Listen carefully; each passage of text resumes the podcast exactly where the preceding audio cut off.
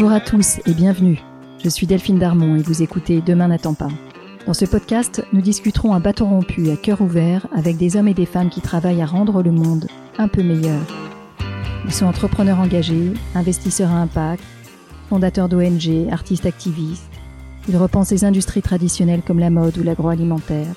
Ils agissent dans les domaines de la santé, de l'éducation ou de l'environnement. Ensemble, nous échangerons sur leur parcours, les raisons de leur engagement et sur leurs projets. Mon rêve, c'est que ces histoires nous inspirent et nous servent à trouver notre propre chemin pour passer à l'action. Je vous souhaite une très bonne écoute.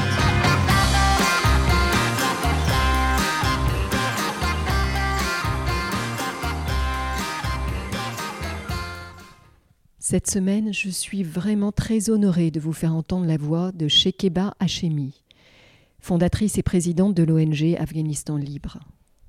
Shekeba est arrivée en France quand elle n'avait que 11 ans, après avoir fui l'invasion soviétique en Afghanistan, à pied, seule, par les montagnes. Les années ont passé et Shekeba n'a jamais oublié d'où elle venait.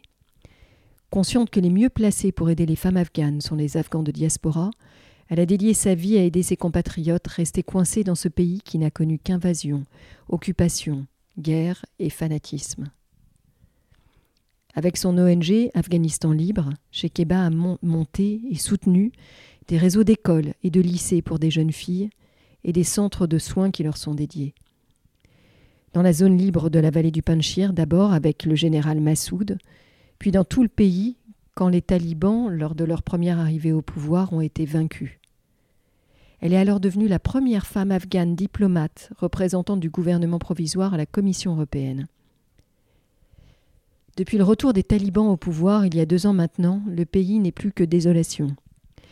Les femmes sont privées de tout droit et son ONG a dû fermer ses portes car enseigner clandestinement aurait mis en danger de mort ses équipes. Sur une population de 38 millions d'habitants, 30 millions d'Afghans vivent aujourd'hui en dessous du seuil de pauvreté et l'aide humanitaire ne parvient pas car le gouvernement n'est pas reconnu. Le week-end dernier, le pays a été secoué par un séisme qui a fait plus de 2000 morts, toujours sans aide humanitaire. Ne pensez pas que Shekeba soit abattu. Shekeba est la personne la plus forte qu'il m'ait été donné de rencontrer. Sa lucidité sur le sort des femmes afghanes et son sens des responsabilités qui la mobilisent en permanence n'ont entamé ni sa détermination, ni sa joie. C'est la folie afghane, me dit-elle. On rigole dans les pires moments.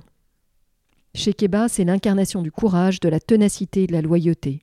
Aujourd'hui, faute de pouvoir intervenir sur place, elle se bat pour qu'on n'oublie pas les femmes afghanes et que la communauté internationale se mobilise. Écoutez-la jusqu'au bout et parlez-en autour de vous, assis dans votre maison et en marchant sur votre chemin. Partagez cet épisode en hommage aux 20 millions de femmes emmurées vivantes et pour célébrer la résilience du peuple afghan qui se relèvera de la terreur des talibans. Je vous souhaite une très bonne écoute. Shekeba, merci de me recevoir chez toi, c'est fabuleux. Bonjour. C'est un, immense honneur pour moi d'être avec toi. Alors on est aujourd'hui deux ans après le retour des talibans en Afghanistan. Et on le sait tous, la situation du pays est terrible et surtout la situation des femmes est particulièrement terrible. L'aide internationale n'arrive quasiment pas. Euh, la population est, euh, qu'elle soit féminine ou masculine, finalement prise en otage euh, par, par leurs dirigeants talibans. Alors, Shekeba, tu es afghane, as tu es née et tu as grandi en Afghanistan. Euh, mais l'Afghanistan d'une autre époque, on est dans les années 70, les années 80, donc c'est l'Afghanistan communiste occupé par euh, l'URSS de l'époque. Afghanistan communiste que tu fuis à 11 ans. Tu vas, on va revenir sur cette période-là parce qu'elle a été particulièrement fondatrice pour toi. Suite à, une longue fuite dans les montagnes, tu arrives en France à 11 ans et tu crées quelques années plus tard, en 95, Afghanistan libre, juste avant la première prise de pouvoir des talibans, qui va être dédié aux droits des femmes sous toutes ses formes, d'abord à l'éducation, mais aussi à la santé et à plein d'autres choses dont tu vas nous parler. En parallèle, tu as exercé un métier de diplomate de 2001 à 2009, première diplomate femme de l'Afghanistan. Libre, de l'Afghanistan libéré de la première version taliban. Et ça aussi, on, on va, on va en reparler, on reparlera de l'ensemble de tes combats. Alors pour commencer, euh, chez Keba, j'aimerais te demander comment tu vas et dans quel état d'esprit tu es aujourd'hui? Ben, je vais très bien, merci beaucoup. Merci en tout cas de, l'intérêt porté à, ma cause parce que Malheureusement, ça fait 30 ans que je, je, voilà, je mène mes combats et mon combat de militante et ça fait plaisir de voir qu'on les abandonne pas, les Afghans, et qu'on en parle. Je voudrais dire avant tout qu'il y a une vraie histoire d'amour entre les Français et les Afghans depuis toujours et que je suis très entourée, voilà, la société civile française, euh, euh, des, des, personnes, des, des, des, associations sont toujours, euh, voilà, m'ont soutenu et continuent à me soutenir. Les médias, alors pas les médias quand c'est pas la mode, on connaît ça, mais beaucoup de journalistes, euh, des personnes qui sont tombées amoureuses de, de ce, ce, pays et qui continuent à soutenir. Donc moi, je vais bien comme on peut aller, mais parce que je suis quelqu'un de nature optimiste et que si je m'étais euh, un peu à être très cartésienne et à mettre les faits noir sur blanc, je dirais que je vais mal parce que tout va mal dans mon pays d'origine et, et pour les femmes en général, hein, je dirais parce que moi mes combats c'est pas que les Afghanes c'est les femmes les plus démunies partout dans le monde, et on en reparlera après de, mes autres combats. Donc non, on peut dire que globalement, euh, voilà, la situation est pas terrible pour moi, autour de moi et toutes mes causes et mes combats. Mais moi, je vais bien parce que j'estime que je suis du bon côté de la planète et que j'ai la possibilité de rencontrer des gens comme vous, la possibilité d'ouvrir toujours ma bouche encore plus grande et plus forte et de pouvoir dénoncer ça et de pouvoir embarquer avec moi des personnes, euh, d'autres personnes engagées et qu'on n'oublie pas justement les plus démunis pour que notre vie ait un sens. Donc je vous dirais en fait, euh, Delphine, que le soir, je suis très contente quand je me regarde dans la glace. Je me dis que chaque jour a été une journée de combat bien menée et utile. Voilà. J'aimerais qu'on revienne un peu, euh, qu'on fasse un, petit flashback et qu'on revienne à, à, tes premiers souvenirs, à la façon dont tu as grandi en Afghanistan avant de partir. À quoi ressemblait l'Afghanistan à cette époque-là? Alors moi, je viens d'une famille de 12 enfants, je suis la numéro 12.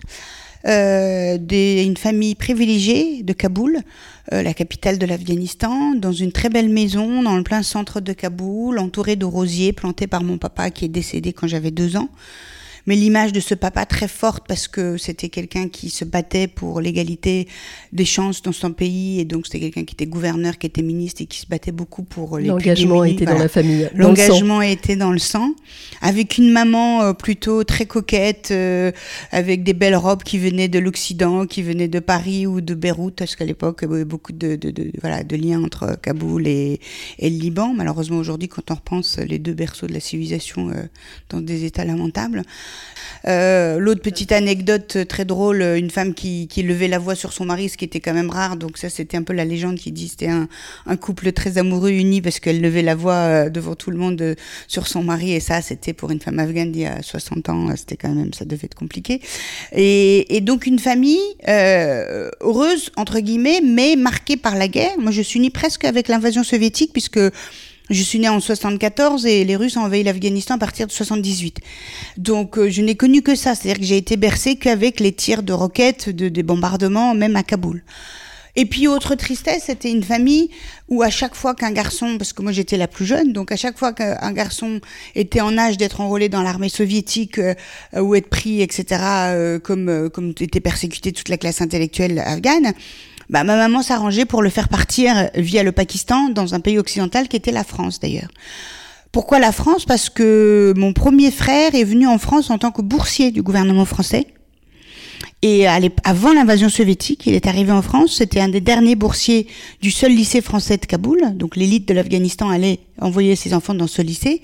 Et pour la petite histoire, en mai 68, pendant qu'il y avait les événements de mai 68 à, à Paris, le premier ministre, c'était premier, c'est pas président, Pompidou, était à Kaboul pour inaugurer ce lycée, Istiklal de Kaboul. Donc ça, c'était la petite histoire pour dire les liens qu'il y a historiques entre. C'est voilà. joli de le, de le, rappeler, en fait, le rayonnement ouais. de la France à l'international est énorme, et notamment voilà. par le réseau des lycées français. Voilà, exactement. Ce qui malheureusement depuis a changé à mon grand malheur où la francophonie, je trouve que ne joue plus du tout ce rôle-là. Mais enfin bon, ça c'est un autre débat. Mais donc les autres frères partaient et au fur et à mesure, moi petite fille, je voyais un frère disparaître. Il fallait surtout pas en parler parce que euh, c'était la fuite, c'était pour cacher au gouvernement communiste, etc.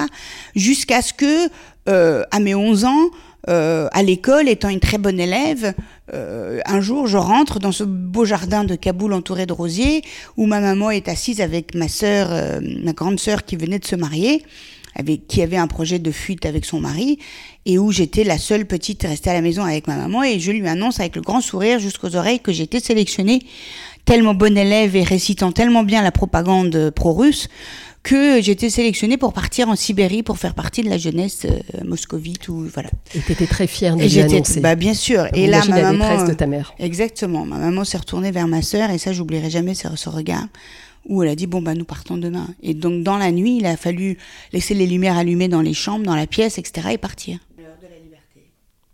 Alors à 11 ans, du coup, tu te trouves à, à fuir de chez toi, d'abord avec ta mère. donc Alors le passeur la était voilà, le de passeur était censé donc ce qui se passe c'est que vous donnez la moitié de la somme d'argent euh, au départ et l'autre moitié à l'arrivée au Pakistan donc. Le trajet est dans un minibus chaotique un peu, la route euh, entre Kaboul et, et le, le Pakistan, c'est à peu près une journée de route, etc. Et, euh, et le passeur nous avait mis, donc on aurait dû se douter, ah, on a su après, mais sur le, enfin voilà, après on se rendait pas compte. Le passeur avait mis ma maman donc euh, euh, dans ce minibus devant, moi derrière avec lui, ma maman avec un autre passeur, et il nous avait dit euh, parce qu'il y avait des checkpoints, des, contrôles de, de l'armée soviétique. Et donc le L'excuse était, moi j'étais habillée avec une tenue très pauvre, pas du tout mes tenues habituelles, avec un grand grand foulard noir, euh, je me souviens, et des tongs aux pieds. C'est important les tongs parce qu'après j'ai marché pendant 14 jours, donc j'ai senti passer. Euh, et euh, donc ma maman, c'était, elle avait de l'asthme, et donc le but c'était à chaque checkpoint, elle disait qu'elle partait vers le sud pour la chaleur parce qu'on était en plein mois de février et qu'elle cherchait la chaleur du sud, euh, et donc elle se laissait, euh, il y avait des ordonnances, etc. ça allait marcher. Quant à moi, j'étais censée être sa nièce nomade parce que le passeur était quelqu'un qui venait d'une tribu un peu nomade, et donc j'étais censée jouer les, les nomades, et donc je devais rien dire, je devais pas parler, etc. Et au premier checkpoint est monté dans le minibus un, une gendarme afghane communiste plus des Russes. Et bien évidemment, bah, le dossier de ma maman, ils ont regardé les ordonnances en disant je vais dans le sud du pays, dans une ville où j'ai mes cousins et je voilà. Et le passeur à côté, c'était un de ses cousins, soi-disant, etc. Et ils arrivent vers moi, ils demandent au passeur qui explique que il rentre chez lui, qu'il est nomade, qu'il est du sud de l'Afghanistan et et moi, je sais pas ce qui s'est passé. Euh, Est-ce que c'est des petits yeux brillants, comme me disaient après mes les amis ou qui me continuent à me dire aujourd'hui? Euh, Fais-nous tes petits yeux brillants. Euh, elle m'a regardé, elle m'a fait un grand sourire, elle m'a dit bonjour. Et moi, petite fille éduquée de Kaboul, bah, qu'est-ce que je fais? Je dis bonjour et je fais un grand sourire. Sauf que dans le grand sourire, il y a des, toutes les grandes dents blanches qui sortent. Et elle voit bien que je n'ai rien de. fille bah, nomade. et- exactement, qui fait ni négligé, ni nomade, ni Mhm. farouche. Et là, il nous, elle nous fait descendre, et de là a commencé le calvaire, parce que en passant, je vois que ma mère retient comme ça la manche du passeur en disant où vous emmenez ma petite fille, et qui lui dit t'inquiète pas, au prochain checkpoint, on te récupère, etc. Elle veut quand même pas, elle se lève, l'autre passeur lui baillonne la bouche et euh, et la, la, la, la, force de s'asseoir, parce que c'était quand même euh, un prix déjà à la moitié Bien de l'argent, euh, voilà. Bien sûr. Et nous, on se fait descendre et on attend au bas, au bas côté. Euh, et je vois ma maman qui part dans cette camionnette avec le- l'autre passeur qui lui tient la bouche pour qu'elle lui hurle pas. On n'entende pas en tout cas. Et elle part. Et en, fait, en effet, elle est arrivée dans la nuit, le soir tard, au Pakistan. Et moi, a commencé pour moi 14 jours de fuite parce que de là, il nous demande de, nous enfuir, de courir à la journée euh, tombée. Euh, la nuit tombée, on est, on va, quand la fin de la journée, à la nuit tombée, il nous dit de courir dans un fleuve où il n'y a pas d'eau. Il connaissait bien sûr tout ça. Parce qu'à l'époque, vous saviez, il y avait les checkpoints des Russes, mais la plupart du territoire était entre les mains de la résistance afghane. Surtout que c'est un pays montagnard. Donc, euh, très vite, au bout de quelques mètres, on était dans un endroit où ils s'aventuraient pas. Surtout que le jour- le- quand le jour tombait, ils ralliaient la base militaire euh, russe. Et donc, et donc c'est ce qui s'est passé. Ils nous ont tiré dessus on est resté dans cette rivière euh, sèche jusqu'au soir. Et de là, voilà. Et là, de là a commencé pour moi 15 jours de fuite dans ces montagnes avec les tongs, avec ce passeur qui me détestait parce que je représentais un poids, mais surtout avec une petite fille de 11 ans qui n'avait jamais vu des montagnes que les images à travers ce jardin de Kaboul, Puis tu- mais qui les avait pas qui de escaladées. se faire tirer dessus Voilà. par. On comprend bien le sens du danger que tu avais euh, et, et séparé de. Exactement. Donc j'ai très bien compris le sens du danger. Le soir même, j'ai commencé par euh, être la petite fille que j'étais en disant euh, quand est-ce qu'on retrouve ma maman et quand est-ce qu'on arrive? Et là, de toute sa taille, euh, quatre fois ma taille, parce que j'étais une petite fille euh, toute frêle, etc. Il me toise en disant euh, petite fille gâtée de bourgeoise de Kaboul, euh, je te vendrai à ces nomades-là, parce qu'on a vécu, on a, on a- été dans une espèce d'étable euh, à chaque fois qu'on s'arrêtait. Et euh, je te vendrai à ces nomades-là qui vont faire ce qu'ils veulent. Et, et j'ai déjà touché la moitié d'argent et je vais certainement pas m'encombrer avec un boulet, etc. Alors, c'est vrai que ça m'a... Ce soir-là, il s'est passé plein de choses. D'abord, cette nuit-là, j'ai eu ma première crise d'asthme et je suis asthmatique. Le corps a parlé. Voilà. Oh, comme ma maman d'ailleurs. Ensuite, je me suis dit que jamais personne ne me parlera comme ça. Aucun homme ne me reparlera jamais comme ça. Et surtout, je me suis dit, j'arriverai jusqu'au bout de cette, voilà, cette marche. Je savais pas combien de temps, je savais pas où ni comment, mais que j'y arriverais et je trouverais bien ma maman. Et que ça serait, c'était, voilà, c'était, je m'étais fixé cette volonté-là. Alors, allez chercher, comprendre, mais je pense que c'est pas quelque chose qui est propre à moi. Hein. Moi, je pense que dans des conditions terribles, malheureusement, je le vois bien autour de moi, mes amis, quand on a des, des, des, grandes crises à vivre, chacun, on va puiser les, nos forces quelque part. C'est très humain. Je le souhaite à personne hein, de vivre des, des, atrocités pour aller puiser des forces, mais la résilience, enfin voilà.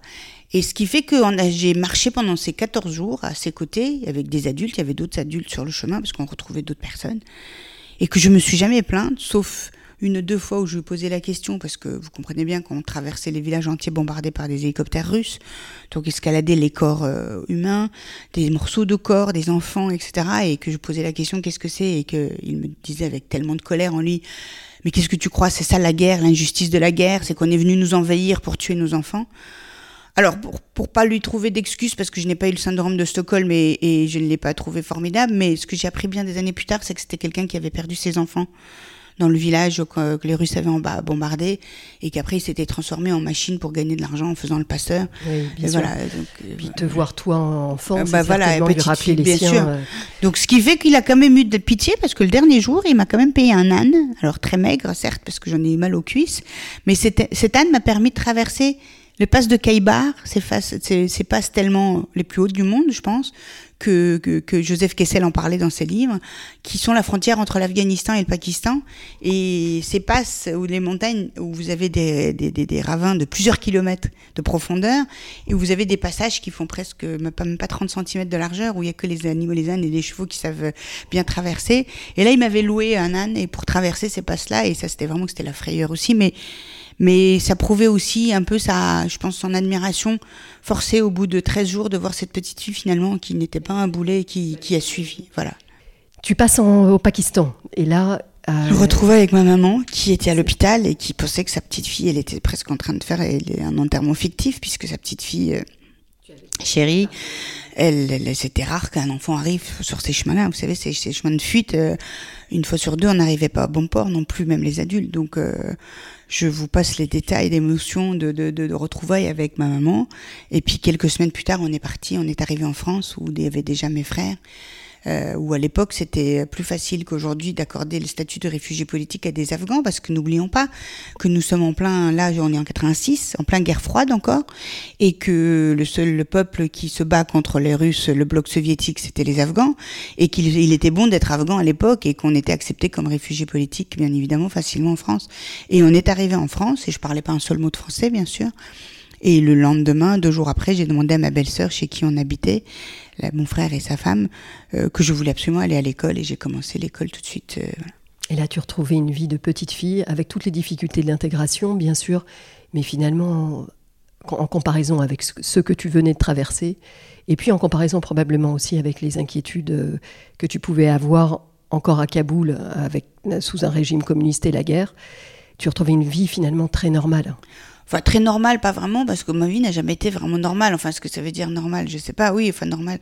Euh, je me suis retrouvée avec ma maman dans un petit appartement hébergé par mon frère aîné, sa femme. On était dans un pays en paix et, et la chance d'être, voilà, d'être en France, de pouvoir accéder à l'éducation et au savoir. C'était très important l'éducation et le savoir parce que ça me rappelait euh, toute mon enfance, j'étais bercée dans ça parce que pour mon père, un grand intellectuel d'Afghanistan, c'était tellement important. D'abord, son rêve, c'était que ses enfants aillent faire des études en France pour revenir reconstruire le pays. Euh, mais surtout la France, parce que la France n'a jamais euh, eu de visage hum, d'envahisseur en Afghanistan. C'était pas une colonie. Euh, L'Afghanistan n'a jamais été colonisé. Voilà. Et donc la démocratie à la française, les pays des Lumières, euh, tout ça euh, touchait beaucoup mon père, et donc c'était son rêve. Et donc moi, je me retrouvais dans ce pays, le rêve de mon père, et donc j'avais tout le savoir à ma portée.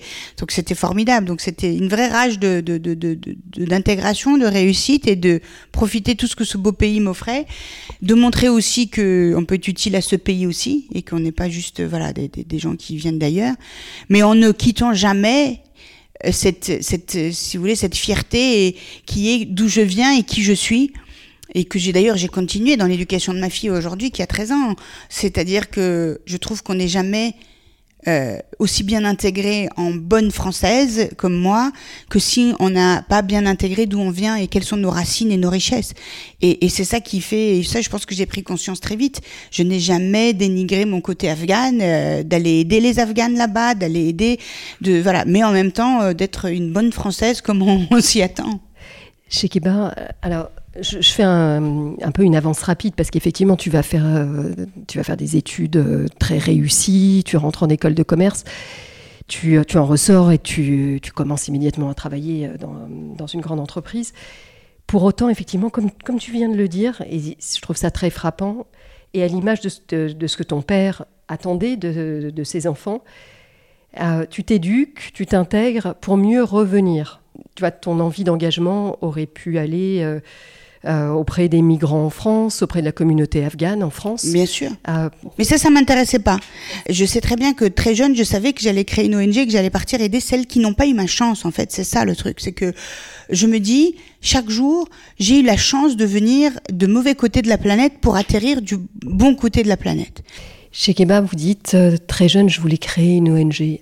Est-ce que vous vous souvenez du moment auquel cette, cette conviction est né en vous et s'est accroché Oui. Euh, en fait, c'était pas que je voulais créer une ONG, vous avez raison, je reprends, c'est que je voulais aider. Donc médecin, non. Donc comment on peut aider? Et là, j'ai regardé la liste des petites ONG qui s'occupaient d'Afghanistan. Il y en avait. Et donc je suis allée être bénévole, faire des recherches de fonds, trouver de l'argent, etc. Mais je voyais bien que c'était pas ma philosophie, euh, parce que entre temps, quand euh, il y a eu l'invasion soviétique, en 89, l'Afghanistan, le premier pays quand même au monde qui a réussi à mettre l'armée soviétique dehors. Il y a eu le chute de mur de Berlin, donc tout le bloc soviétique a été euh, détruit entre guillemets, et donc c'était plus l'ennemi. Euh, il y a un moment de flottement de guerre civile, mais les talibans sont arrivés très très vite. Donc là, on en est là. Et les quelques petites ONG que je voyais là, je, je voyais bien que ça correspondait pas parce que euh, d'abord c'était très euh, les hommes, donc ils décidaient entre eux, quelques hommes euh, de bonnes intentions, hein, des Français, voilà, quelques Afghans qui venaient, etc. Et je n'avais pas envie d'être en fait une politicienne de dimanche après-midi, de venir me retrouver dans des ONG et de, de parler, etc. Moi, je voulais de l'action, je voulais savoir comment les aider, etc. Et donc c'est pour ça que l'envie euh, et le besoin s'est imposé très vite de créer notre propre ONG avec d'autres. D'ailleurs, ça n'a jamais, jamais quitté parce que, pareil, j'ai travaillé très peu pour des gens. En fait, j'ai créé ma, ma, structure très vite à chaque fois, même pour euh, pour mon travail, moi, vie professionnelle. Je suis devenue entrepreneuse très vite parce que je ne me reconnaissais pas. C'est pas une question de de, hiérarchie, c'est juste que se reconnaître dans une philosophie et, et je pense à toutes les grandes féministes, mes amies que j'aime et qui ont été mes mentors et mes voilà, qui, qui quand vous regardez, mais le mouvement du MLF euh, et autres que vous les regardez, elles ont créé les structures qui n'existaient pas. Tu ne me donnes pas ta place, bah je vais créer ma place. Et ben ça a été pareil pour l'ONG Afghanistan Libre. Je me reconnais pas là et on nous traite comme une petite euh, jeune qui afghane qui va te donner un petit coup de main, j'ai un gentil machin. Bah non, bah je crée ma structure et tu verras que nous ce sera vraiment de l'action sur place. C'est génial. C'est très peu commun hein, quand même. D'abord, euh, l'engagement à cet âge-là n'est pas commun. L'était probablement encore moins à l'époque. Et euh, les jeunes engagés que, que j'ai rencontrés souvent rejoignent des ONG. Donc avoir cette, euh, cette euh, volonté farouche à la fois d'être dans la, dans, dans, la, dans la meilleure structure pour soi et de pouvoir rêver, simplement avoir l'idée, pouvoir rêver de, de, créer sa propre ONG, d'avoir la vision de l'impact qu'on en attend et de la nature de la structuration qu'on va faire, c'est assez extraordinaire chez Keba, je te le dis tout de suite. Euh, tu as 20 ans à peine quand tu l'as créé, Afghanistan Libre. Et si j'ai bien compris, tu embarques tout de suite des amis. Oui, oui. j'ai toujours embarqué mon entourage et aujourd'hui c'est toujours d'actualité tout mon entourage euh, ne peuvent pas s'imaginer d'être dans mon entourage sans pouvoir faire quelque chose pour l'Afghanistan, pour les femmes, euh, pour les femmes les plus démunies, pour les femmes afghanes, pour les femmes du voilà, toutes mes causes, c'est autour de ça. Et c'est vrai que j'ai toujours embarqué des gens avec moi. D'abord parce que je pense que c'est ce qui me caractérise, c'est mon ADN, c'est voilà, c'est que je suis comme ça. Même quand je travaille, j'ai pas l'impression de travailler parce que je suis tout le temps. Donc moi, je suis pas du genre à, à travailler, euh, créer, enfin faire conseillère en philanthropie et m'arrêter à 18h, 19h. Je vis avec ça, ma vie est comme ça, ma maison, ma fille, d'ailleurs, on reparlera. Enfin, tout est, c'est, lié dans toutes les sphères de ma vie. Et mes amis, c'est comme ça, dès le début, je les ai embarqués avec moi. Et la plupart sont devenus des, grandes spécialistes de l'Afghanistan. Hein. J'ai eu beaucoup d'amis de, de, dès le début que j'ai embarqué avec moi et je continue 30 ans après. Alors raconte-moi les premiers pas. Tu as 20 ans, tu ne te reconnais pas à Médecins sans frontières et dans les autres ONG qui sont présentes en Afghanistan Oh, Médecins sans frontières, j'aimais beaucoup, et toutes les ONG médicales, mais j'avais pas ma place. Enfin, voilà, c'était. Euh, Donc, tu, en tout cas, tu trouves pas euh, le, voilà. tu trouves pas, comme, on dit, chaussures à ton pied. Et voilà. Euh, et tu, tu décides d'embarquer tes copines, tes amis et de partir en Afghanistan, de leur montrer. Alors non, je décide de pas parce qu'au moment où je crée l'association, c'est le moment où les talibans version 1, on l'oublie, 96 sont rentrés dans Kaboul. Ils ont récupéré, voilà, Kaboul. Et nous, on était sur le point de partir. Euh, on était trois jeunes femmes avec un peu de sous parce qu'on avait fait des soirées euh, en faisant la cuisine, en faisant des trucs, des ventes et machin. Et donc on avait un peu de sous et on voulait aller créer notre première école. Tu avais en tête à l'époque que euh, l'éducation des jeunes filles était un enjeu en particulier dès que tu sortais des grandes villes, dans les endroits un peu plus ruraux, plus reculés. Et même dans les grandes villes. Là, on a 20 ans d'invasion derrière nous, la destruction de tout le système. Alors vous imaginez aujourd'hui, parce que depuis, il y a eu plusieurs invasions. Et donc il n'y avait pas les écoles, il y avait voilà, dans, euh, tout était détruit, des bombardements, 20 années de guerre quand même. Ce que vous voyez d'Ukraine, nous on l'a vécu 20 années de suite. Et, et, donc là, il fallait absolument euh, construire des écoles, même dans les grandes villes, il n'y avait pas. Alors c'est vrai que moi, avec avec un réel intérêt pour les campagnes, parce que c'est là où il y a rien, et donc on avait commencé à ramasser de l'argent et on était même allé au Quai d'Orsay, je me souviens, pour demander euh, si ce qu'il fallait des visas, qu'est-ce qu'il fallait, comment est-ce qu'on pouvait aller en Afghanistan. Et c'est là que l'employé nous avait dit non, les jeunes filles, vous n'allez pas aller en Afghanistan. Voilà, 96, les talibans arrivent en Afghanistan, mais nous, le commun des mortels, la société normale française, européenne, le monde, ne sait pas ce que c'est que les talibans. Bien sûr. On est, on, voilà, on, sait que l'Afghanistan, la guerre contre les Russes, c'est fini, et que les talibans sont là, et les talibans, au départ, ça veut dire séminaristes, donc les gens de paix. ils arrivent pour apporter la paix dans ce pays. Donc on savait pas. Et très vite, on a compris. Et c'est comme ça que très vite, Afghanistan libre, c'est devenu euh, comment aider les réseaux d'écoles clandestines de l'époque. Euh, très vite, on a, j'ai commencé à rentrer en contact avec des profs sur place qui faisaient des écoles clandestines chez elles, etc. Et euh, c'est comme ça qu'on a commencé à financer ce réseau-là. Et c'est comme ça que deux, trois années après, une fois que le monde a pris conscience de ce que c'est que ces barbares, je suis devenue un peu la militante en France pour dénoncer ce régime. Chez Kibar, j'ai plein de questions qui me viennent en tête. Donc, ce premier voyage n'a pas pu être réalisé. Pour autant, assez vite, euh, tu arrives à créer sur le terrain des systèmes scolaires clandestins. Tu, tu insistes là-dessus, évidemment, puisque les talibans refusent le droit à l'éducation aux jeunes filles.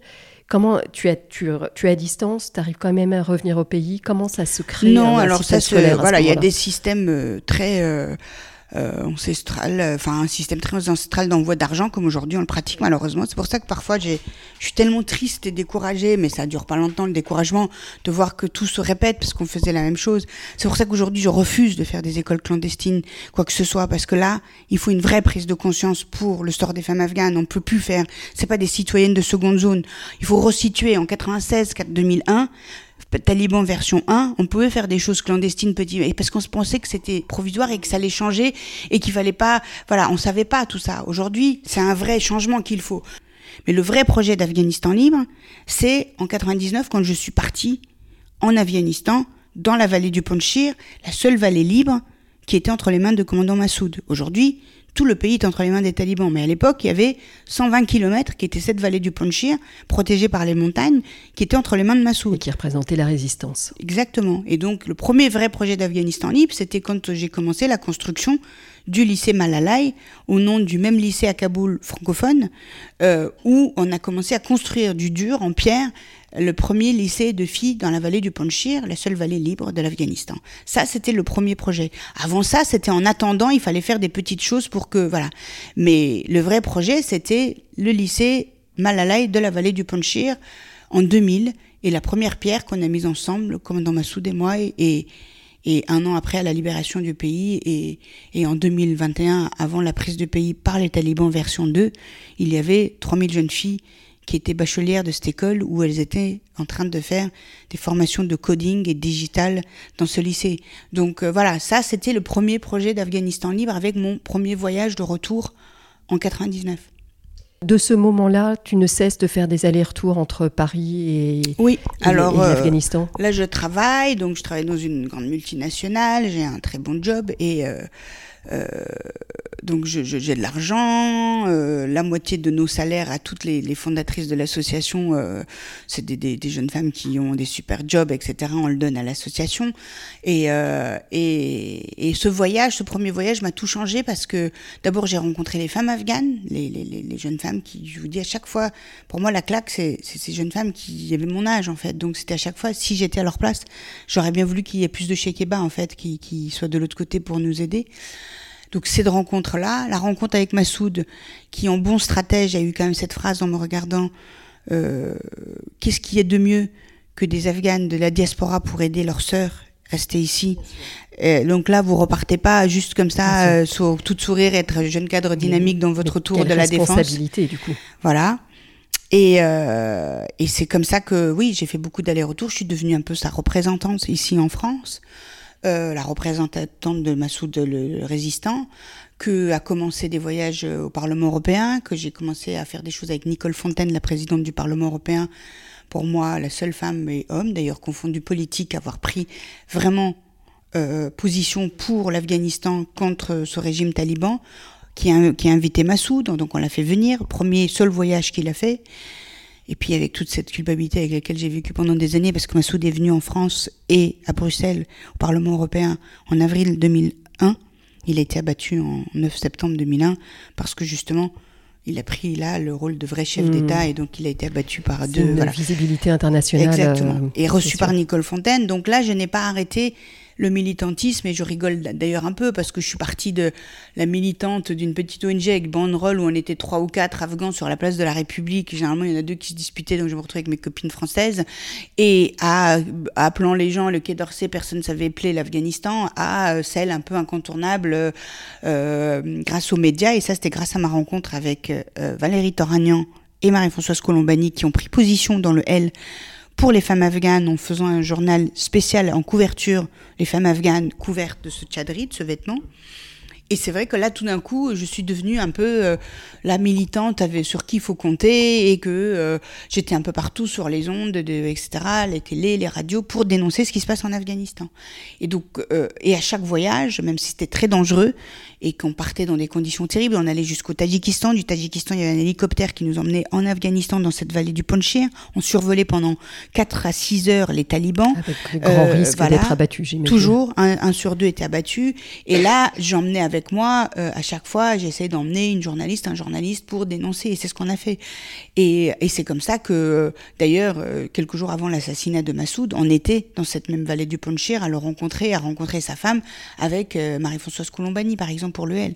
Tu avais un grand sens de l'importance de la communication et de la sensibilisation du grand public. Et des femmes, des lobbies de femmes. Parce que je n'oublierai jamais que en 98, en plein régime taliban, le régime Clinton était en train de reconnaître les talibans comme régime officiel et que c'est grâce au lobby des féministes américaines sur la Maison Blanche que Clinton n'a pas reconnu le régime des talibans. Et ça, il faut pas l'oublier, il faut leur rendre hommage.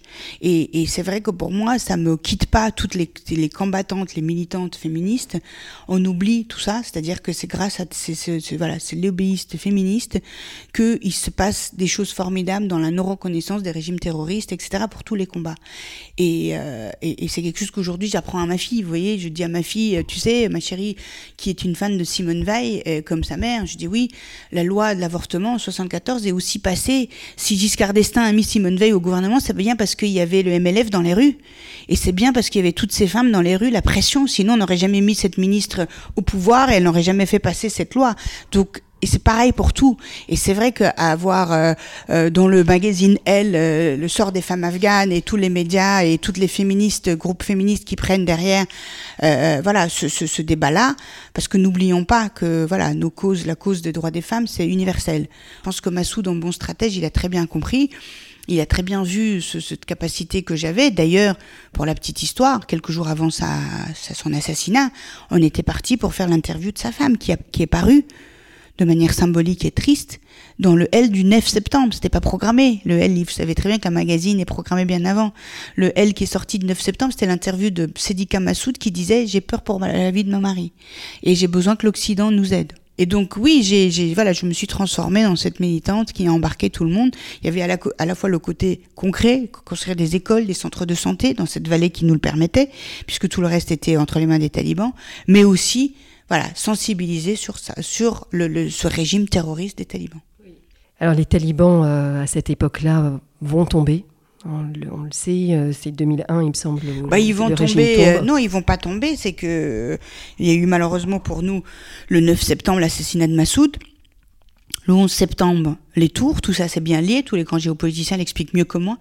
et, et, là, l'Occident entre en affaire, l'Amérique et l'Europe derrière, l'OTAN, l'ISAF, toutes les forces européennes et internationales pour dire que oui, on a besoin de ce peuple afghan qui résiste pour combattre ce régime terroriste qui est l'ennemi de l'Occident. Et c'est comme ça qu'ils sont arrivés et qui ont combattu et qui ont mis euh, dehors les talibans qui ne sont fait que partir vers le Pakistan et que pendant 20 ans, il y a eu cette fenêtre d'espoir de dire que l'Occident allait nous aider pour euh, combattre ce régime qui est vers le pays voisin, le Pakistan, qui est toujours soutien des talibans, et qu'on va s'en sortir. Et qu'on n'est pas venu pour les beaux yeux des Afghans, hein. on est venu parce qu'on a compris que l'ennemi international de l'Occident, c'était Al-Qaïda, talibans liés, et qu'ils étaient là en Afghanistan.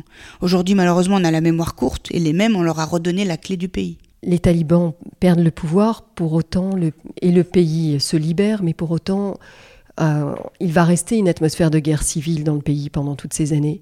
Est-ce que tu peux nous décrire à, quoi a ressemblé à la fois le régime politique, mais aussi cette, euh, cette, euh, cette arrière-guerre qu'il y avait dans les, régions plus, lointaines Alors non, il n'y avait pas de guerre en Afghanistan au début. 2001, le, donc le, le, les talibans, fin 2001, sont mis dehors. Euh, un régime provisoire est mis en place. Les élections sont organisées pour l'année d'après. Euh, le président, le gouvernement est choisi euh, par l'Occident quand même, donc des gens ouverts, etc. Donc voilà. Et là, il y a un vrai espoir, euh, il y a l'aide humanitaire qui arrive, il y a l'aide au développement, il y a des contrats qui sont signés. D'ailleurs, j'aimerais bien qu'un jour, il y ait un journaliste qui ressort tout ça en disant euh, comment on fait pour respecter tout ça. Des accords pour dire qu'on va aider le peuple afghan à construire des routes, à faire une gendarmerie digne de son nom, une police digne de son nom, former des femmes, former des, hommes, former un gouvernement. Parce que ce qu'on oublie, c'est que là, on est en 2001, mais le pays subit déjà la guerre depuis 78, 79. Donc, euh, avec à chaque fois un régime qui arrive qui détruit tout le système étatique. Donc il n'y a pas grand-chose, donc il faut tout reconstruire. Et c'est là que mon ONG Afghanistan Libre fait des dizaines d'écoles, des lycées, des centres de santé, des centres de formation, etc. Un journal, le premier journal féminin des femmes afghanes, le journal Rose, qu'on le crée avec des, le L euh, français, mais qui n'est pas un L, c'est un journal, un magazine des femmes afghanes pour des femmes afghanes. Rose qui veut dire jour. Euh, donc énormément de projets, tout ça c'est possible. Mais le problème c'est que tout ça, comme je l'explique dans, dans, mon livre L'insolente de Kaboul, c'est que c'est tellement mal fait, comme on le voit partout, l'aide internationale, l'aide au développement, sans prendre en compte les spécificités du pays, sans mettre, sans impliquer les, les, les gens, les experts qui sont envoyés, qui sont payés euh, presque 2000 dollars par jour parce que ce sont des experts avec prime de risque, alors que sur place ils ont la méconnaissance du terrain, la méconnaissance des projets. Donc tout ça fait que en 20 années, les, les premières années, on y croyait et que petit à petit on voyait. C'est comme ça que moi j'ai commencé à dénoncer tout ça. C'est comme ça que même si été nommée la première femme diplomate de ce gouvernement libre, que j'ai eu des postes à responsabilité, je suis aussi la première à avoir démissionné.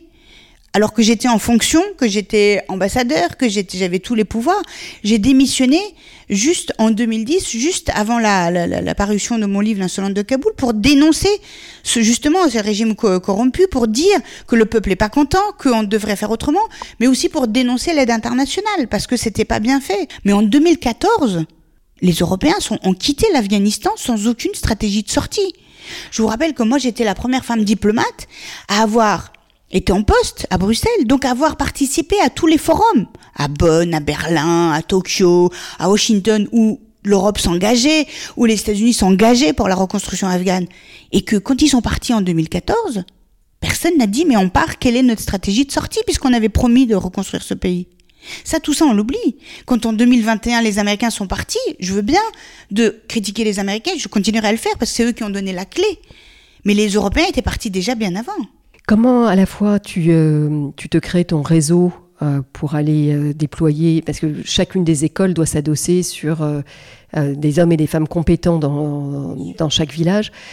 Quelle structure tu mets en place euh, Alors sur moi, place quand euh, en... Et comment tu, tu lèves des fonds? En octobre 2001, quand le président Karzai m'a proposé d'être, d'aller ouvrir une ambassade auprès de l'Union européenne à, à, Bruxelles et être, avoir le premier passeport diplomatique d'une femme, j'étais jeune d'ailleurs, avec un ambassadeur, on était deux à venir ouvrir ça. Ma, ma, ma condition, c'est drôle parce que les gens rêveraient d'être nommés, et moi ma condition c'était, je veux revenir régulièrement dans le pays pour pouvoir ouvrir mes écoles et sillonner le pays. C'est ce que j'ai fait.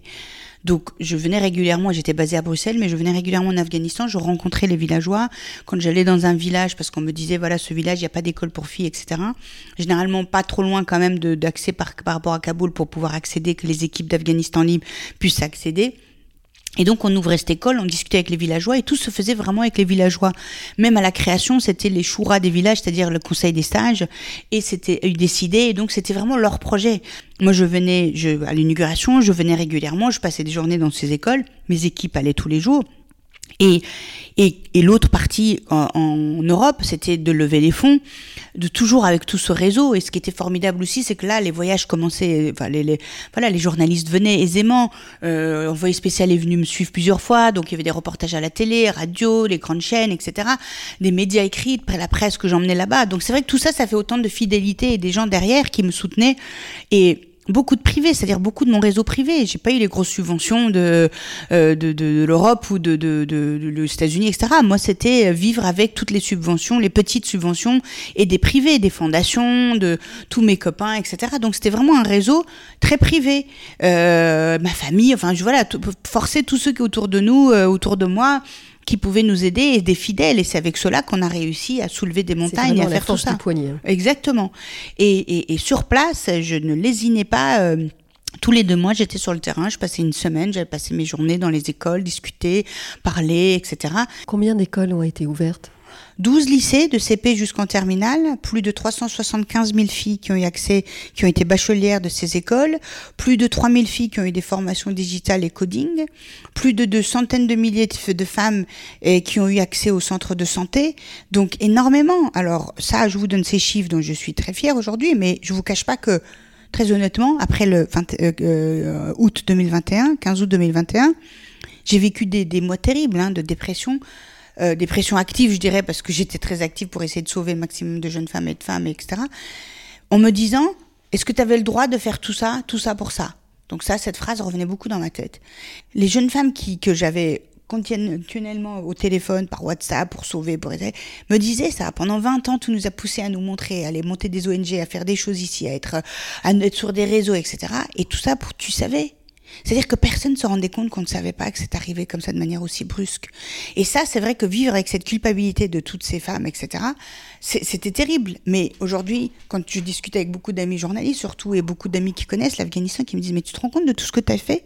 C'est-à-dire tout ce qui a été semé, toutes ces femmes qui sont encore debout, on en parle beaucoup moins de l'Afghanistan, mais les femmes afghanes sont toujours debout quand même. Elles sont là et elles veulent un changement de leur situation, même si elles risquent, une fois sur deux, de pas rentrer à la maison parce qu'elles sont assassinées sur le chemin de manifestation, mais elles sont là. Et tout ce qu'on a donné, c'est ça de prix. Et ce régime terroriste terrible ne va pas durer. Donc elles vont se relever, toutes ces mères qui continuent à éduquer leurs filles, leurs fils. Donc c'est tout ça, ce qui a été pris est pris. Mais c'est vrai que ça a été difficile pour moi pendant des mois et des mois de me dire, on a fait tout ça pour les laisser finalement aujourd'hui emmurées vivantes. Alors on, sent tout le désespoir que tu as aujourd'hui chez Kébar devant l'énorme difficulté à apporter une aide aujourd'hui dans les talibans deuxième version. Donc on, tu, tu l'as rappelé plusieurs fois, août 2021, euh, les talibans reprennent le pouvoir suite à la, au départ des Américains. Et puis depuis maintenant deux ans, ça va de mal en pis, les, les, à la fois pour euh, les conditions euh, sanitaires globales du pays, avec une pauvreté galopante, et puis surtout pour les, je ne sais pas si on peut dire surtout d'ailleurs, et puis également pour les droits des femmes. Si, qui... si, on peut dire surtout, parce qu'il y a à peu près, on estime aujourd'hui 38 millions d'habitants en Afghanistan plus de 20 millions de, de, femmes. Donc les plus de 20 millions de femmes sont emmurées vivantes. Si elles ne sont pas enlevées à 5-6 ans pour être mariées de force à des combattants talibans qui viennent de tous les pays euh, euh, ailleurs que l'Afghanistan. Euh, la crise humanitaire la plus terrible aujourd'hui, c'est pas moi qui le dis, c'est l'ONU. alors que l'aide alimentaire est absente. Dont on parle assez peu. assez peu. Alors, Donc, c'est sur les 38 millions de personnes, on estime qu'il y a plus de 30 millions qui vivent en dessous de seuil de pauvreté. L'hiver rude dernier qui est passé a tué des centaines de milliers de personnes, on n'en parle même pas. Euh, ce qui est terrible pour moi encore plus, et pour ces Afghanes là-bas, avec qui je suis en contact tous les jours, tous les jours, c'est de se dire que tout ce, régime euh, occidental, le, pays occidentaux qui sont arrivés en Afghanistan pour nous aider en 2001, et tous ces pays qui depuis 2019 nous disent qu'il faut négocier avec les talibans, que j'ai dénoncé en disant on ne négocie pas avec euh, l'enfer, avec le, le, Satan, et que ce sont des terroristes, on disait non, y compris le gouvernement en France. À l'époque, c'était Monsieur Le Drian qui disait attention, euh, le droit des femmes pour nous, euh, c'est la limite. On, négocie, mais ils vont respecter, etc. C'est marrage va aussi à tout ça, c'est-à-dire que le 15 août 2021, le pays a été offert à ces terroristes et depuis, ils n'ont pas arrêté petit à petit de rétablir tous les interdits, c'est-à-dire qu'elles n'ont droit de rien. 96 dont je parlais tout à l'heure, les talibans, et aujourd'hui, il y a une grande différence. C'est qu'aujourd'hui, vous et moi, les gouvernements, les institutions, l'ONU, tout le monde, on le sait. On sait de quoi ils sont capables, on sait ce qu'ils sont en train de faire. Et donc aujourd'hui, on a tous notre responsabilité, chacun. Amnesty International a sorti la semaine dernière un rapport, très bon qui, rapport. qui parle de crimes contre l'humanité euh, réalisés à l'encontre des femmes par les talibans et qui demande à ce que justice soit faite. Exactement. Euh, ça, ça, en dit, ça en dit long sur la liberté des femmes. Comment est-ce que euh, votre ONG qui a dû, ben an mal an, fermer ses portes à fin 2021 euh, en raison de la mise en danger des, de, vos correspondants. Comment votre ONG continue à pouvoir euh, soutenir un peu, euh, opérer malgré tout Alors Afghanistan Libre a été mis en sommeil en, en, fin 2021 parce que c'était grotesque de garder cette ONG pour plusieurs raisons. D'abord parce que sur place, le directeur d'Afghanistan Libre a été emprisonné par les talibans et que tout ce qui était euh, identifié, euh, bah, déjà le nom Afghanistan Libre a été créé et enregistré euh, au ministère de l'économie, au ministère euh, afghan, euh, comme premier objectif qui est l'indépendance des femmes par l'éducation et par euh, l'indépendance économique. Exactement la première loi d'interdit des, des, talibans. Donc premièrement, il fallait absolument protéger tous les salariés.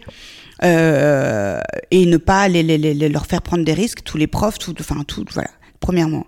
Deuxièmement, moi je suis quand même très très identifiée, donc euh, il fallait pas que euh, euh, mes discours, ma prise de parole fassent prendre des risques à des personnes qui sont associées à Afghanistan Libre.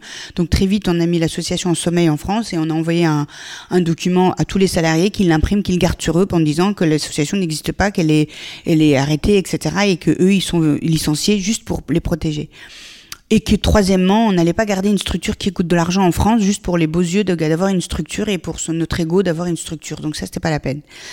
Et on a continué pendant plusieurs mois de l'argent qui restait de payer les salaires des professeurs, etc. Aujourd'hui, euh, j'essaye de, de, de, de, nous essayons avec euh, l'ONG que nous avons créée avec la Grande Duchesse de Luxembourg, Maria Teresa de Luxembourg, qui s'appelle Stand, Speak, Rise Up, qui est une ONG contre le viol comme arme de guerre et les violences sexuelles subies dans les zones sensibles, euh, que nous avons créé avec Dr Mukwege, le prix Nobel de la paix, et bien d'autres amis très engagés dans cette cause. Et aujourd'hui, à travers Stand Speak Rise Up, nous avons lancé depuis déjà l'année dernière des opérations humanitaires, tout simplement. Parce qu'aujourd'hui, si on veut vraiment aider les Afghanes et les Afghans, c'est de leur apporter de quoi manger pour tenir debout, pour se battre. Donc, quand vous entendez aujourd'hui des petits projets, je fais une petite école, une petite radio, tout ça, c'est dérisoire. Ce n'est pas ça que les Afghans attendent. Les Afghans attendent une vraie prise de conscience internationale pour que leur, sort au quotidien change. Elles n'ont pas la force des petites choses clandestines au quotidien. Elles veulent ouvertement faire aller à l'école, être diplômées, se former et manger. Elles veulent retrouver la, liberté qu'elles ont connue avant l'arrivée des Mais voilà, et elles veulent manger et nourrir leurs enfants. Et c'est ça qui manque. Vous savez, aujourd'hui, tout le monde est d'accord pour dire, tous les rapports pour dire que c'est le pays où il fait le moins bon vivre sur la planète. Pas seulement pour les femmes, maintenant pour toute la population. Où est le programme alimentaire mondial de masse? Où sont les institutions internationales? L'ONU. On a créé l'ONU après la Deuxième Guerre mondiale en dehors de tout aspect politique pour intervenir là où il y a besoin. Donc pourquoi est-ce qu'aujourd'hui on nous dit on n'y va pas parce qu'on ne veut pas négocier avec les talibans? Les mêmes qui hier nous vendaient les talibans comme des gens avec qui on peut négocier, nous disent aujourd'hui que pour l'aide alimentaire, humanitaire, on ne peut pas aller là-bas parce qu'on ne peut pas négocier avec les talibans. Mais qui vous demande de négocier Apporter l'aide alimentaire là où il y a, apporter à manger là où il y a, même si au passage vous nourrissez trois combattants, tant pis au moins vous sauvez cette population. En dehors du fait, vous savez, il y a deux choses. Il y a l'aspect politique, une prise de conscience politique. On ne peut pas laisser le sort de l'Afghanistan entre les mains d'un régime terroriste aujourd'hui en 2023. C'est pas possible. En sachant que chacun de nous le sait. Et que cette zone Asie centrale, l'Afghanistan, c'est une zone importante pour nous, les Européens aussi, qu'ils vont devenir euh, le laboratoire de fabrication des terroristes qui vont revenir faire sauter les écoles et les tours. Une des euh, premières choses qu'ils ont fait, c'est d'ouvrir les prisons avec les, prisonniers, les, le premier acte, terrorisme. Le premier acte des talibans le 15 août 2021, c'était d'ouvrir les prisons de Bagram avec 7500 euh, prisonniers du monde entier, de plus de 50 nationalités, des gens qu'on avait emprisonnés là avant qu'ils appuient sur le bouton kamikaze. Donc ça veut dire des meurtriers, des bombes. Il faut rappeler par ailleurs que l'aide alimentaire fait l'objet d'une espèce de, bargain euh, dans lequel on la conditionne à, l'attitude des talibans, attitude qui évidemment euh, est inacceptable et ne sera jamais contrôlée. Donc autant dire qu'on laisse la, population dans la misère et euh, dans la malnutrition. Qu'est-ce que vous recommandez là-dessus? Qu'est-ce qu'on peut faire Aujourd'hui, moi je pense que il faut absolument apporter l'aide massivement aux, aux, Afghanes et aux Afghans, l'aide humanitaire dans un premier temps. C'est ce qui est le plus important. Et ils sont en train de mourir de faim quand même. Euh, votre, message est très fort chez Keba et je pense que euh, c'est indispensable de le répéter, notamment parce qu'il y a une forme de lassitude du grand public qui s'était extrêmement ému il y a deux ans et qui s'habitue en fait à la dégradation du sort. Alors moi je dirais pas de lassitude, euh, chère Delphine, je dirais plutôt qu'une cause en tue une autre. Donc c'est vrai qu'aujourd'hui on est très très prise par l'Ukraine et je comprends parce que c'est terrible ce qui se passe là-bas, mais on oublie, enfin voilà, on est un peu dans une culture de zapping, donc dès qu'on a une nouvelle cause on oublie l'autre. Chez Keba, euh, votre vie entière est engagement depuis vos 11 ans. Et euh, comme on le disait également, euh, l'Afghanistan malheureusement a connu plus de 40 ans de guerre et a, connu une période de stabilité relative, mais pour, pour retomber plus bas. Comment est-ce qu'on tient sur la durée dans cet engagement? Comment vous, vous, parliez d'une certaine fatigue qui peut arriver à certains moments Comment, comment ne pas c'est comment ne pas se lasser, comment repartir en permanence. Alors je pense que la, bonne nature optimiste, joue un rôle déjà, donc euh, une question de caractère, je lâche jamais rien. Je n'abandonne jamais rien. Euh, c'est marrant parce que quand je vais chercher de l'argent depuis 30 ans là pour les, les femmes, etc., euh, souvent les amis me disent bon bah quand on la jette par la fenêtre, elle revient par la porte et le contraire. donc ça c'est vrai que je n'ai pas. Tant que c'est pas pour moi, c'est très. J'arrive à voilà. Je ne lâche jamais rien. J'ai toujours ce truc, vous savez, devant moi de me dire que je suis partie du mauvais côté, que je suis du bon côté, que c'était une vraie chance. Et c'est vrai. Être ici, c'est une vraie chance. Être avec vous comme ça chez moi euh, à Paris et de boire un thé ensemble et de discuter de ça, c'est une vraie chance. Et de se dire que on a la possibilité de toucher quelques auditeurs sur euh, voilà cette cause-là et que on, on, embarque les gens avec nous. Donc on a cette possibilité de notre voix qui porte et notre liberté ici d'expression en France qui nous donne cette possibilité. Donc c'est une vraie chance. Donc ne pas tenir cette chance et la, la prendre à bras le corps pour les autres, pour moi, ce serait un peu gâché. Voilà. Euh, je suis quelqu'un qui est comme ça, j'ai envie de me sentir utile euh, depuis toujours et je suis pas du tout une personne sacrifiée. Hein, vous me voyez, je rigole, je sais me faire plaisir, je sais manger le voilà le morceau de gâteau, même trop peut-être quand je, je stresse. Euh, donc la vie est belle, se dire c'est voilà, on le fait avec euh, le grand sourire et je continue à le faire. Tous ceux que j'ai embarqués avec moi, ils ont jamais l'impression que je suis une victime et que je les je les emmène aussi comme victime et que je suis larmoyante. D'ailleurs, c'est drôle, c'est un peu ce que disaient les journalistes à la sortie d'Insolente de Kaboul. Je vous vois plus comme une combattante que comme une voilà. victime chez euh, merci beaucoup. Et donc c'est vrai que c'est de se dire aussi que voilà, avec euh, d'ailleurs mon, mon, ami euh, Christophe de Ponfilly, ce grand journaliste de guerre qui, qui, qui, qui aimait tellement l'Afghanistan, appelait ça la folie afghane, c'est-à-dire qu'on rigole dans les pires moments parce que voilà, on a envie de gêner l'autre et qu'on a envie de, de dire notre malheur ne va pas te gêner, donc on rigole et on y va et on avance. Alors votre combat principal, c'est évidemment l'Afghanistan et les femmes afghanes. Aujourd'hui, vous l'avez étendu et vous travaillez pour les femmes de façon plus large. Est-ce que vous voulez en parler? Oui, alors j'ai eu la chance de rencontrer euh, Maria Teresa de Luxembourg, qui elle-même est réfugiée politique, d'ailleurs cubaine, arrivée euh, en tant que première dame de Luxembourg, mais réfugiée politique. Donc on a eu des, liens euh, très vite, on s'est reconnus en tant qu'exilés, et qui se bat très courageusement sur les questions de viol comme arme de guerre qui est très très touchy pour une première dame parce que généralement les premières dames préfèrent des sujets un peu plus euh, soft. Et donc on s'est on s'est rencontrés et, je l'aide beaucoup dans ce domaine-là. Et euh, donc nous nous sommes entourés de beaucoup de personnalités formidables du monde entier dont je vous disais le professeur Mukwege qui est un ami de longue date qui, qui répare les femmes donc l'homme qu'on appelle l'homme qui répare les femmes et nous avons lancé Stand Speak Rise Up. Et dans le cadre de Stand Speak Rise Up, on fait les deux choses euh, qui, nous tiennent beaucoup à cœur, Maria Teresa de Luxembourg et moi, qui est à la fois le côté plaidoyer, sensibiliser les Nations Unies, sensibiliser les institutions sur le viol comme arme de guerre, l'arme la moins chère aujourd'hui, et euh, l'autre côté, des vrais euh, le lever de fonds pour aider les femmes survivantes, qu'on appelle survivantes. C'est le, nom qu'elles se sont trouvées elles-mêmes, c'est-à-dire tout, les, tout le réseau des femmes euh, qui ont été violées, qui ont été réparées physiquement et qui après ont besoin d'aide pour la réparation économique. Parce qu'il ne faut pas oublier, c'est que quand on viole comme ça massivement, allant des petites filles, des bébés de 6 mois jusqu'aux dames de, de, de 70 ans des villages, c'est généralement pour un intérêt économique, pour récupérer le village et pour récupérer, quand c'est en Afrique. Après, c'est la guerre, comme en Ukraine, ce qu'on voit à nos portes, malheureusement. Donc ça veut dire que depuis toujours, et encore aujourd'hui, c'est considéré comme l'arme la moins chère pour détruire un pays, une zone et un village. Et qu'est-ce qu'il faut derrière? C'est que quand on les répare, quand elles ont la chance d'être réparées physiquement, euh, il, faut les, il faut leur donner une existence communautaire, il faut les ramener dans la communauté. Ils sont souvent mis au banc de la exactement. Et souvent il y a des enfants. C'est double peine. Voilà, donc c'est double, triple peine parce qu'il y a toute la torture qui allait avec. Donc ça veut dire il faut les aider derrière, psychologiquement, économiquement, et aider leurs enfants. Et par exemple, Maria Teresa de Luxembourg a soulevé un sujet que personne n'avait soulevé avant, qui est notre vraiment plaidoyer Stand Speak Rise Up, statut des enfants nés du viol. Personne n'en parlait. On n'en a pas mille, on n'a pas dix mille. On a des millions d'enfants aujourd'hui dans le monde nés du viol, qu'aucun pays ne veut reconnaître. Donc c'est là où c'est le rôle de plaidoyer de Stand Speak Rise Up, d'aller sensibiliser les pays, l'ONU sur ces statuts. D'ailleurs, c'est grâce à, c'est tout de suite après euh, la création du forum Stand Speak Rise Up que l'ONU a fait une résolution sur ça, sur le statut des enfants nés du viol. Donc aujourd'hui, euh, voilà, je suis très impliquée dans ce domaine-là. Et c'est quelque chose, malheureusement, vous savez, dès que vous touchez aux droits des femmes, tout est lié. Hein, voilà, on se retrouve avec les, les mêmes et, et c'est pour les, les voilà, les, les, mêmes raisons. Et, et on se rend compte que euh, heureusement que le, les choses ont changé pour les femmes. Heureusement que euh, les gens disent oui, oui, bah les choses ont changé, d'accord. Mais quand vous regardez globalement, pas beaucoup de choses ont changé. Hein.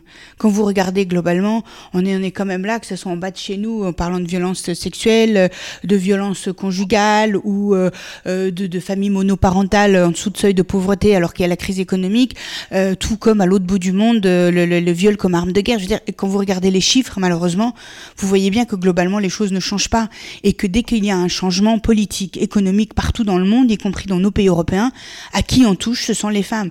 Quand je vois quand même aujourd'hui, on est en train de, virer des députés européens, des députés françaises, etc., et qu'on veut mettre des hommes à la place, que les partis politiques aujourd'hui, les partis de droite et autres, sont capables de payer des millions de, de, de pénalités parce qu'ils n'ont pas respecté la mixité alors que on est en France et que c'est notre combat.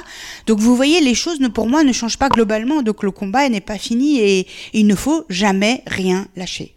Shekeba, merci beaucoup pour cette discussion en profondeur. J'aime bien terminer mes, mes, échanges en demandant à mes invités s'ils ont un livre ou un film à recommander. Ah. Vous avez régulièrement mentionné votre livre, L'insolente de Kaboul, dont je mettrai les références oui, dans non, les notes de l'émission.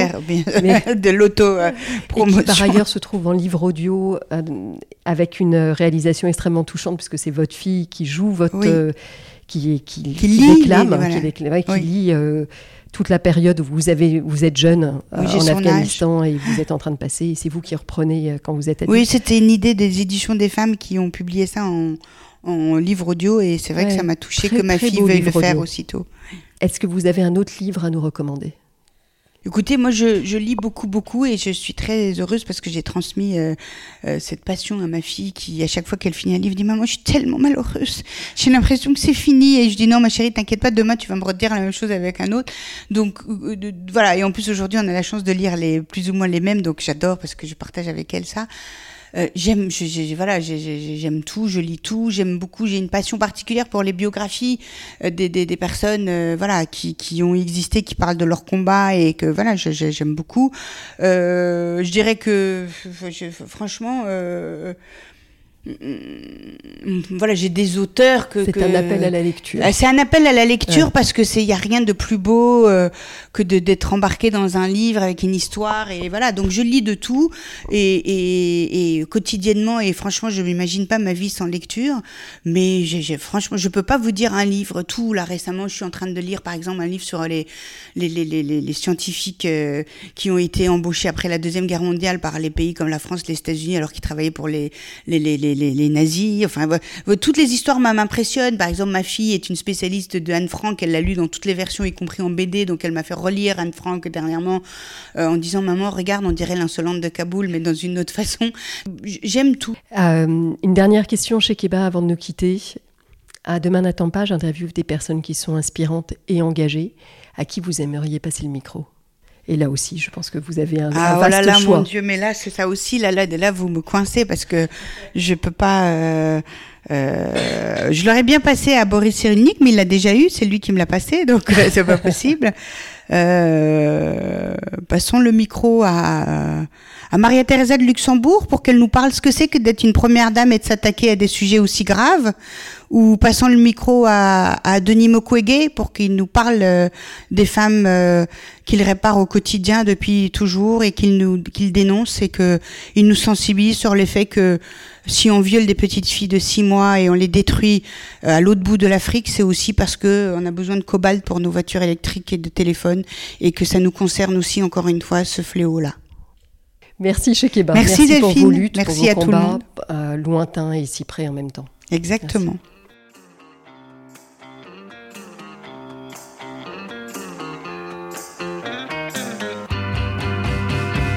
Un grand merci de nous avoir écoutés jusqu'ici. J'espère que cet épisode vous a plu. N'hésitez pas à nous laisser vos commentaires ou suggestions d'invités sur Instagram.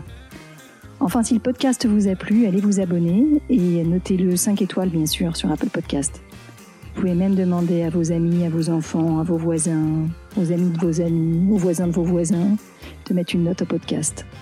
C'est comme ça seulement que Demain n'attend pas gagnera de la visibilité et sera trouvable sur les plateformes. Alors je vous dis à très bientôt pour un nouvel épisode.